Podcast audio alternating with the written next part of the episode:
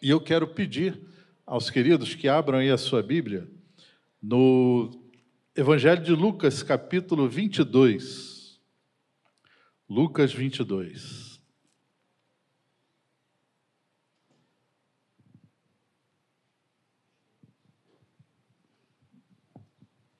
Vou tentar me ajeitar aqui.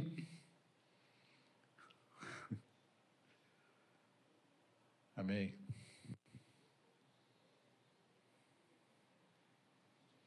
Lucas 22, nós vamos ler a partir do verso 47.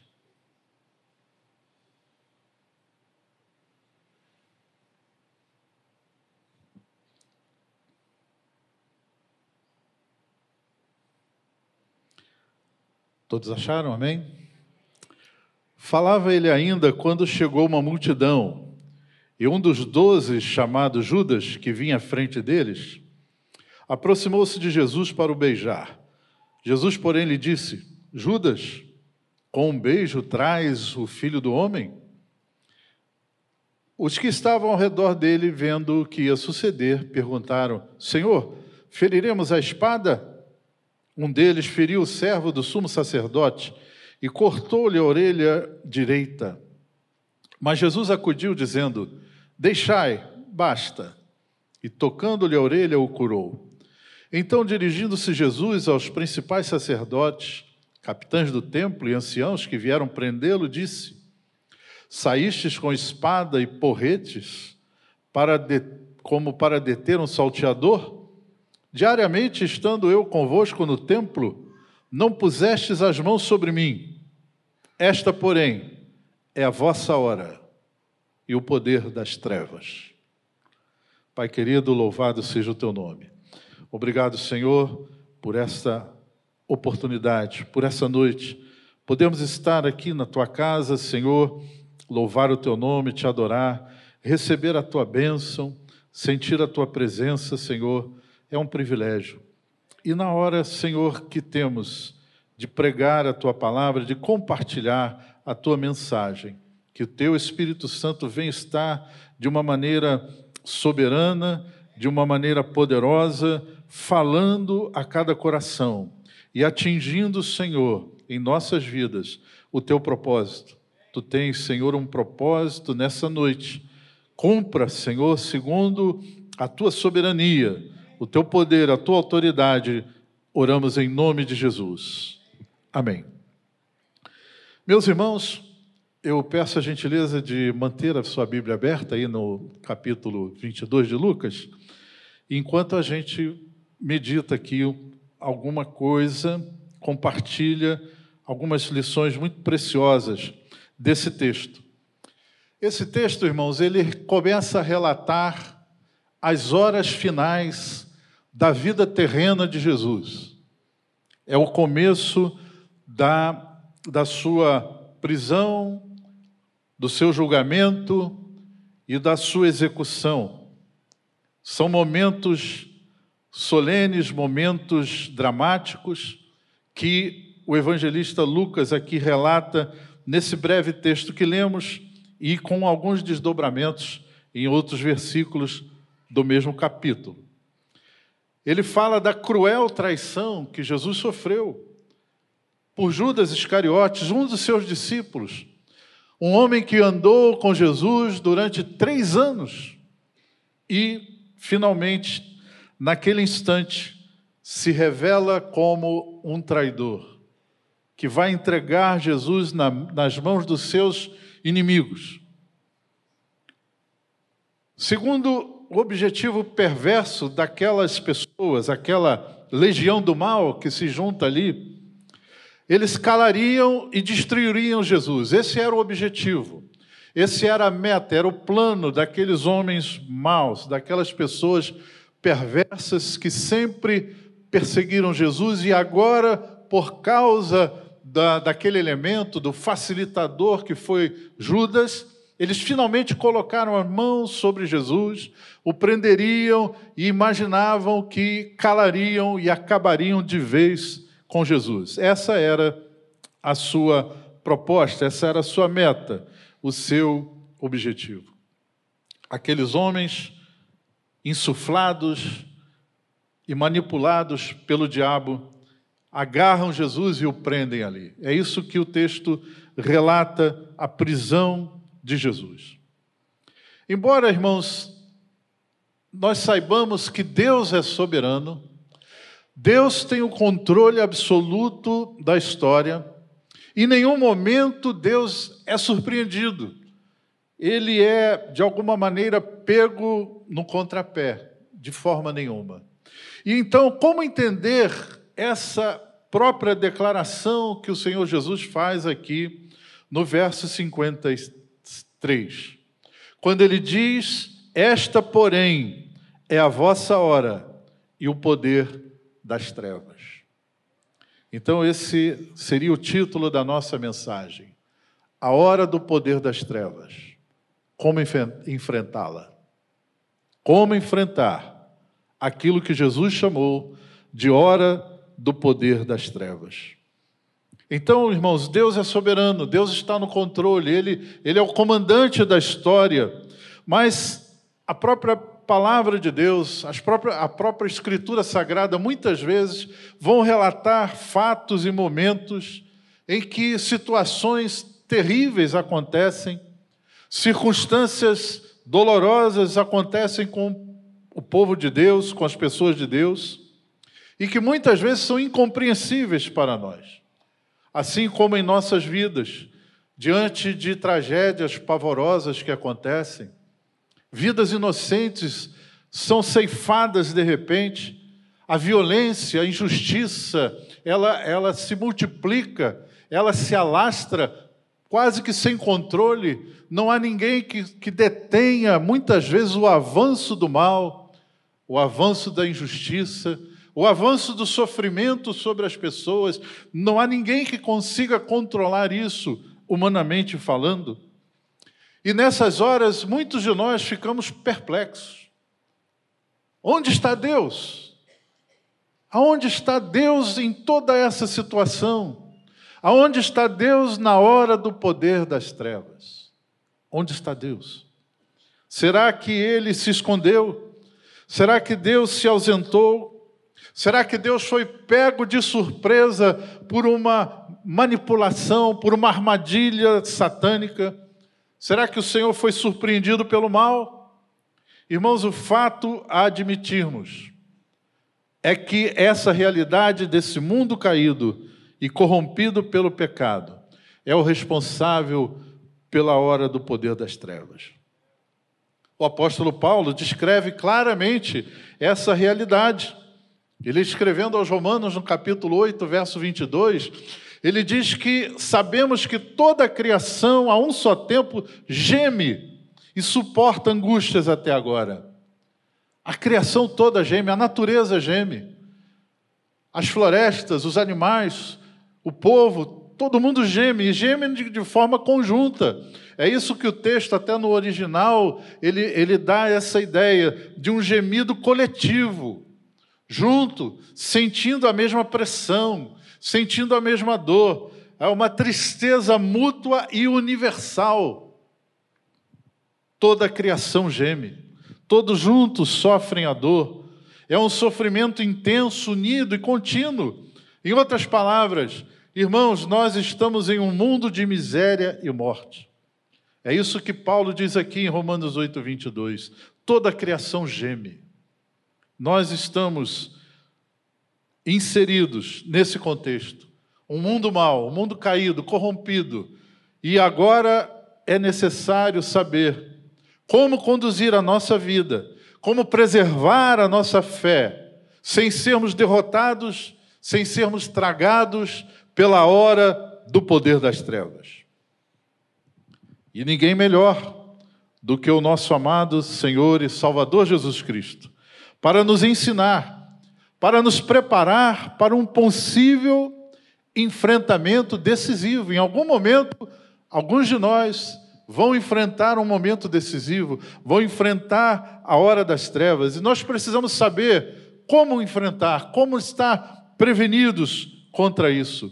Se a hora das trevas nos confrontar, o Senhor Jesus, ele nos ensina a como lidar com ela. Eu peço então a sua preciosa atenção para aquilo que Jesus vai ensinar nesse momento em que ele mesmo declara a hora do poder das trevas. Na hora mais tenebrosa da sua vida terrena, em primeiro lugar, Jesus teve um coração preparado para enfrentar o sofrimento. Jesus teve um coração preparado para enfrentar o sofrimento.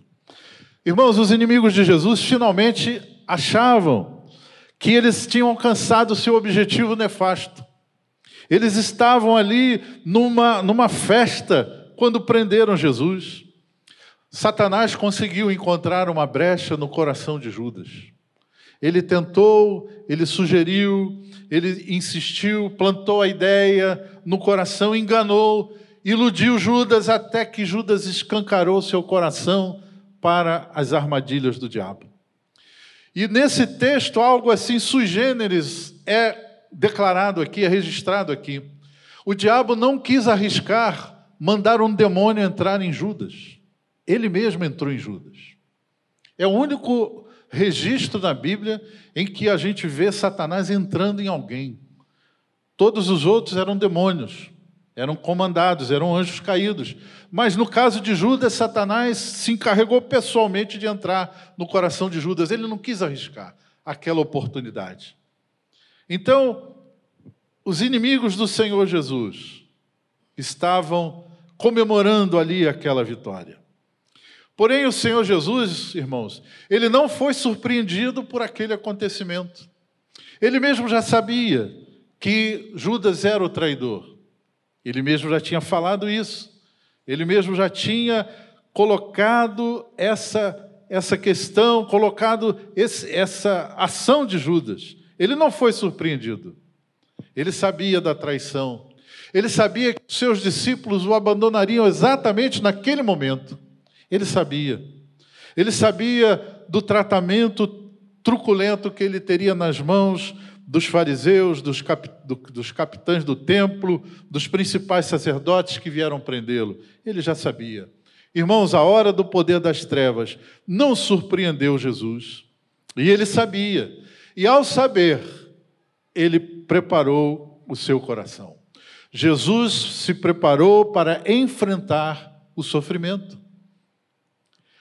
Ele disse, lá no verso 15 ainda do capítulo 22, ele falou para os seus discípulos: Eu tenho desejado ansiosamente comer convosco esta Páscoa antes do meu sofrimento. Ele já sabia, ele já estava com seu coração preparado. Ele mesmo disse: O que está escrito de mim terá cumprimento, vai acontecer. Então, queridos, as alegrias, as bênçãos, as vitórias, sim, elas fazem parte da nossa caminhada cristã. A nossa trajetória com Deus, ela é recheada de bênçãos, com certeza. Muitos aqui, se nós perguntássemos quem teria um testemunho de vitória, de bênção, né, muitos aqui levantariam a mão, viriam aqui e contariam e louvariam a Deus pelas suas bênçãos recebidas, certamente, certamente. Faz parte da nossa trajetória.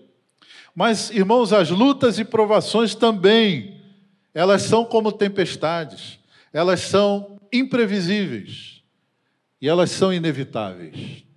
Uma hora ou outra pode acontecer.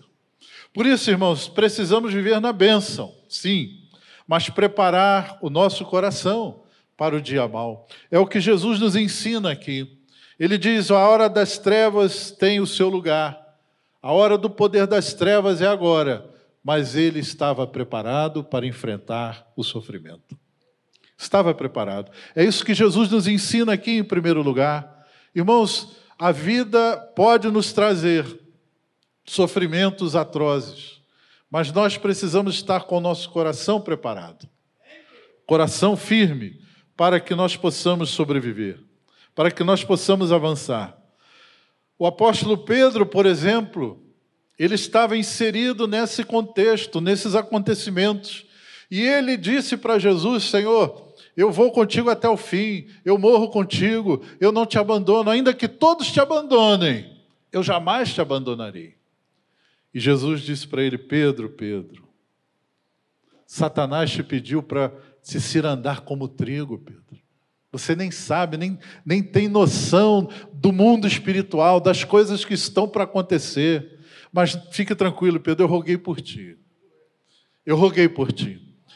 Irmãos, muitas vezes nós estamos alheios ao que está acontecendo e tramas diabólicas estão sendo preparadas contra nós para nos destruir. Mas o Senhor Jesus, o mesmo que disse para Pedro: Pedro, eu roguei por ti, é o mesmo que está intercedendo por mim e por você está intercedendo agora, nesse momento. Nós não sabemos aquilo que está vindo contra nós, mas pode se alegrar na presença de Deus nessa noite, pode glorificar o Senhor Jesus nesse instante, porque agora mesmo Ele está intercedendo pela sua vida, está intercedendo pela vida do teu filho, da tua filha, da tua esposa. Mal nenhum sucederá, porque o Senhor Jesus está com as suas mãos estendidas. Pedro, eu roguei por ti eu roguei por ti. Pedro não estava preparado para enfrentar a hora do poder das trevas. Ele abandona Jesus também, ele nega Jesus também. E ele passou por um momento em que o Senhor tinha avisado para ele.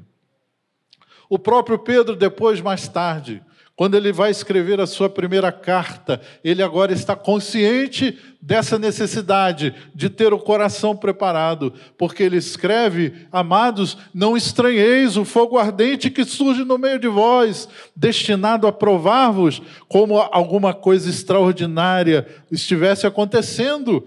Pelo contrário, alegrai-vos na medida em que sois coparticipantes dos sofrimentos de Cristo para que também na revelação da sua glória vos alegreis exultando. 1 Pedro 4, 12 e 13. Então, Pedro, que passou por aquela circunstância, passou pela hora do poder das trevas sem estar preparado, agora ele nos aconselha: não estranheis.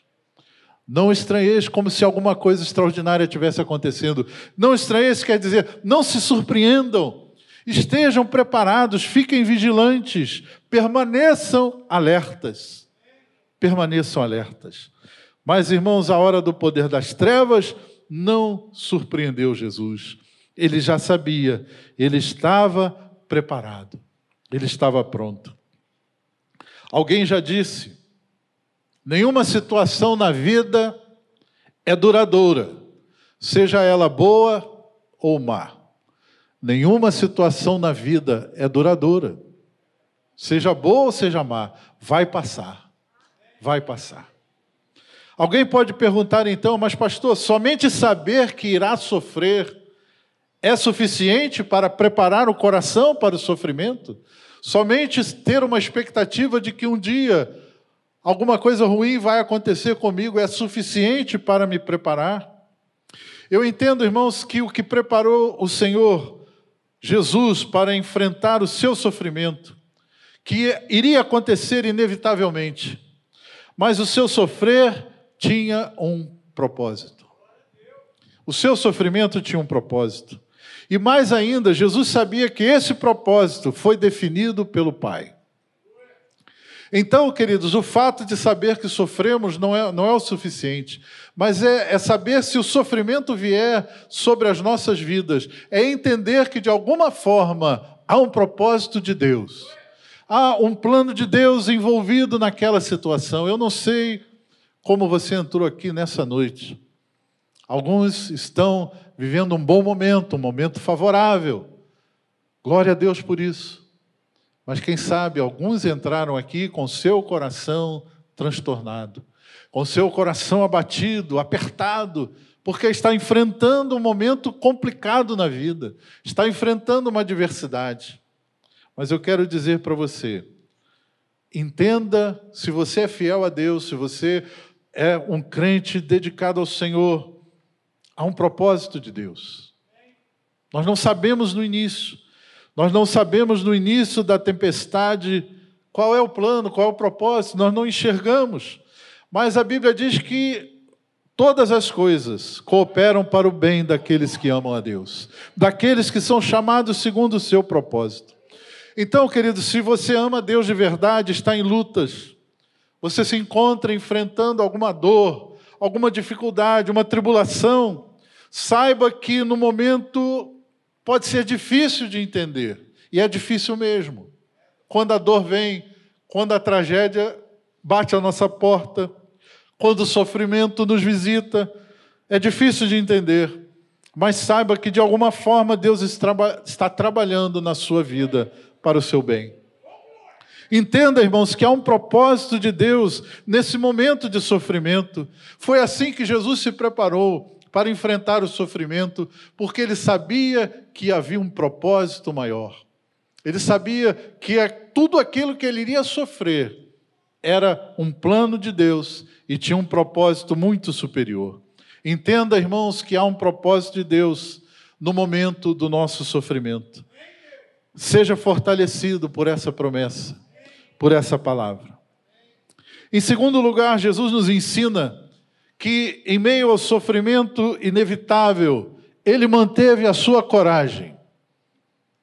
Naquele momento tão dramático, tão terrível, em que aquela turba enfurecida, armada de paus, vão ali de correntes para prendê-lo.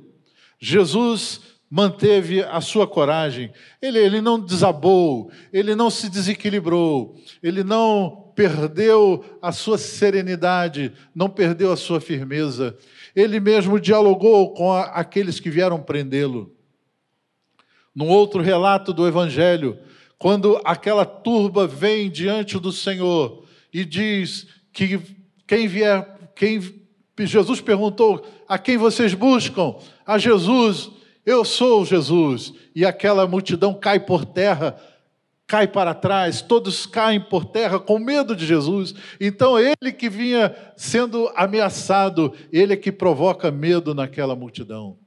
Jesus manteve a sua coragem. Por quê? Porque antes da sua prisão, Jesus travou um grande combate contra o medo.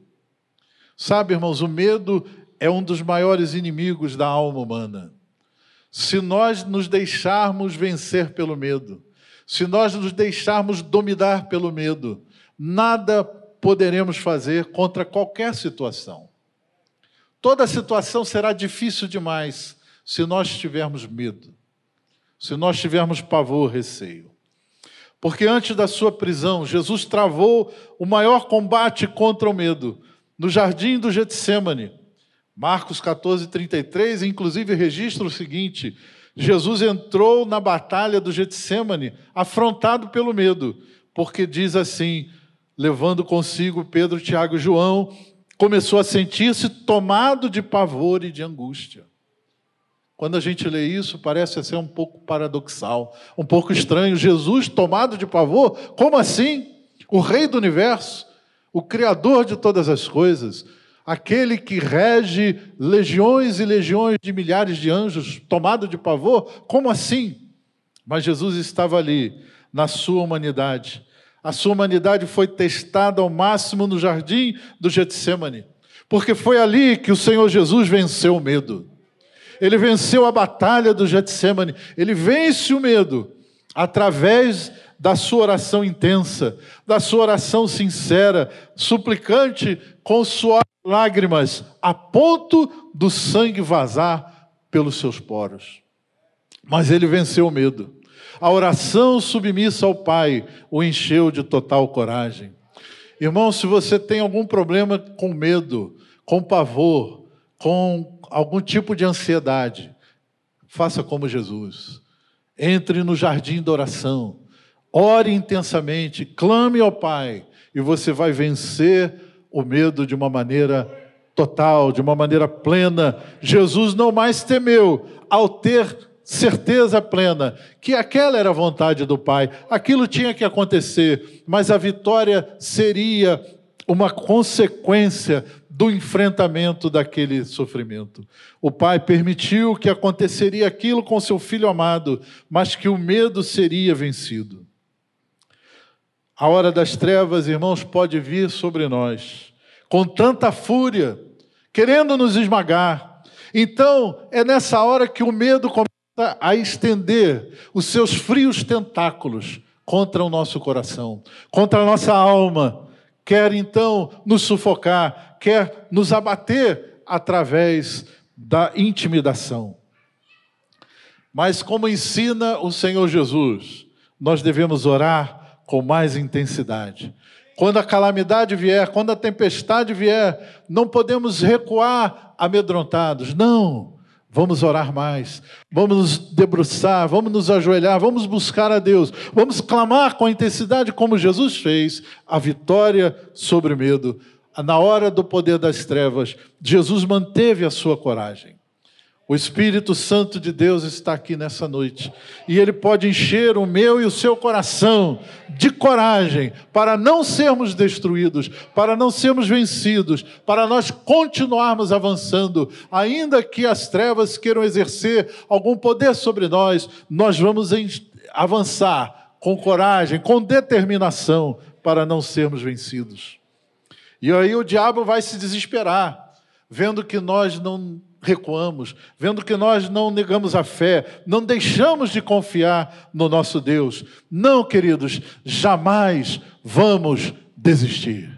Jamais vamos desistir. Sabe por quê? Porque Deus não nos deu o espírito de covardia, mas de poder, de amor e de moderação em nome de Jesus. 2 Timóteo 1,7, Paulo declara isso, ele declara na prisão. Irmãos, Deus não nos deu o espírito de covardia, Deus nos deu o espírito de coragem, de poder. Então, se você se sente dominado pelo medo, no meio de uma tempestade, ore com todas as forças, clame por Jesus. Clame por Jesus, sabe? Você vai ver no meio das mais altas ondas, ouvindo o som furioso do vento, nessa hora, se você clamar, você vai ver Jesus andando sobre as águas e vindo na sua direção. E vindo para te salvar, e vindo para dizer: calma, sou eu, coragem, não tenha medo, eu estou aqui, eu estou pronto para te salvar. Aleluia. E Jesus vai dizer para você: não tenha medo, não tenha medo coragem. Eu estou no controle. Seu barco não vai afundar. A sua vida não será destruída. Você não, não será tragado por essas ondas. Você vai cantar louvores do outro lado. Em terceiro lugar, Jesus nos ensina, queridos, que sob o poder das trevas, na hora do poder das trevas, mesmo em sua dor, Jesus ainda tinha palavras de conforto e conselho para os que choravam.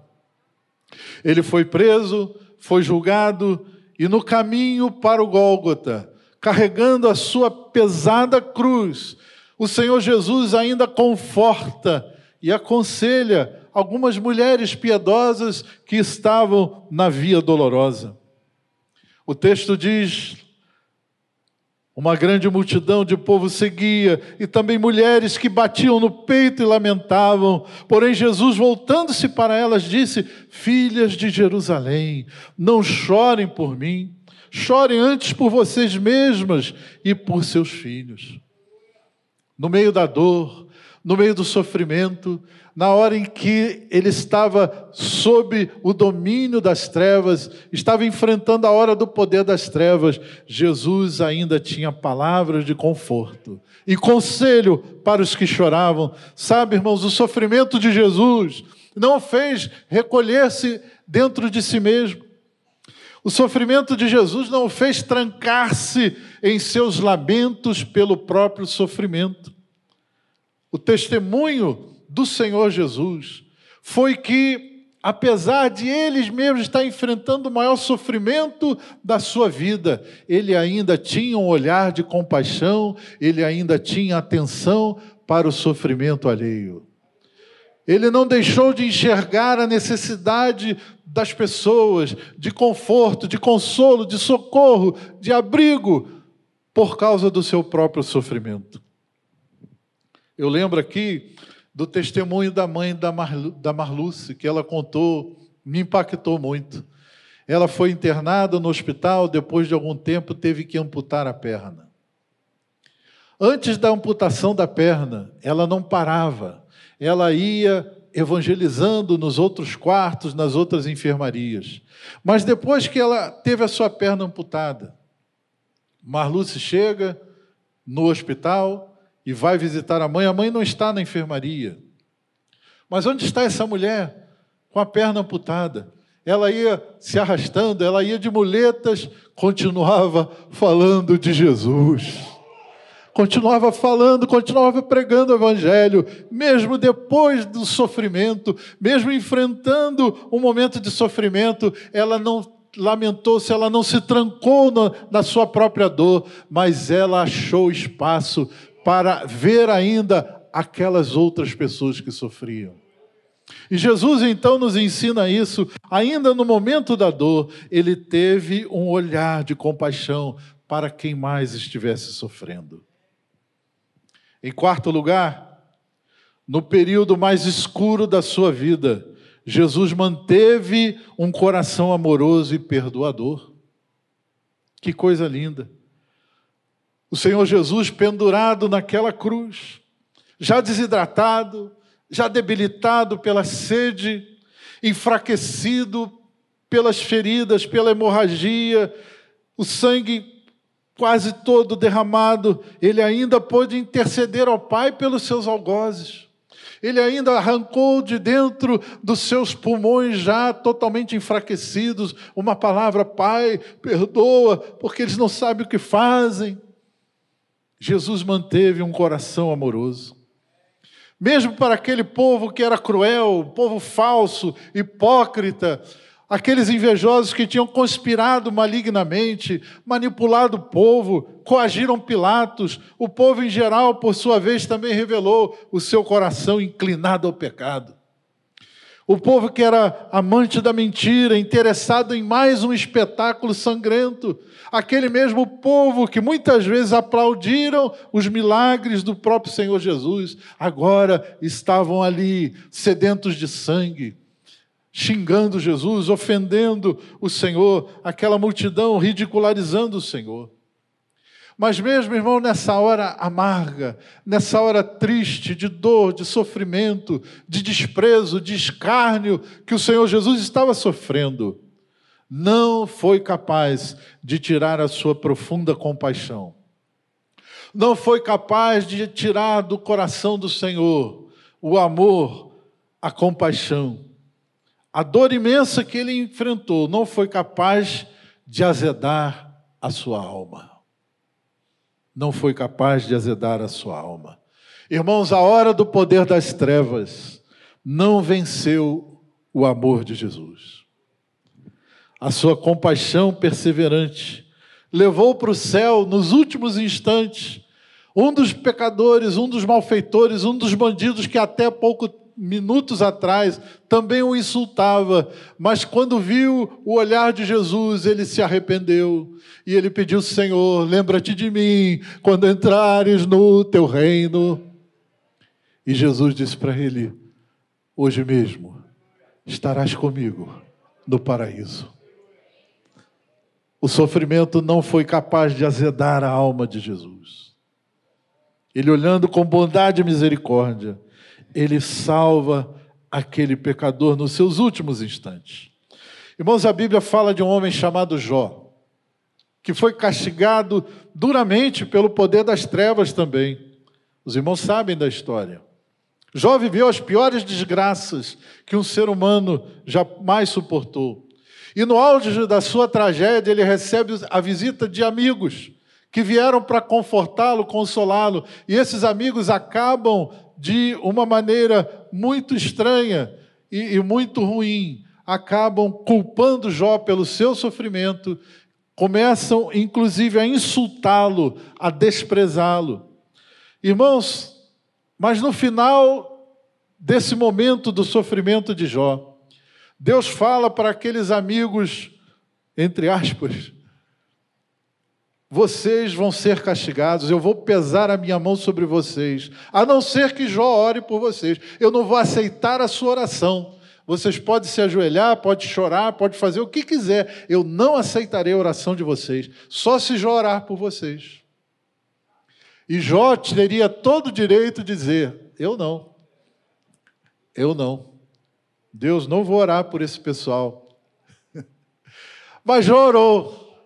Jó orou por eles, e a Bíblia diz que Jó teve a sua sorte mudada quando ele orou pelos seus amigos.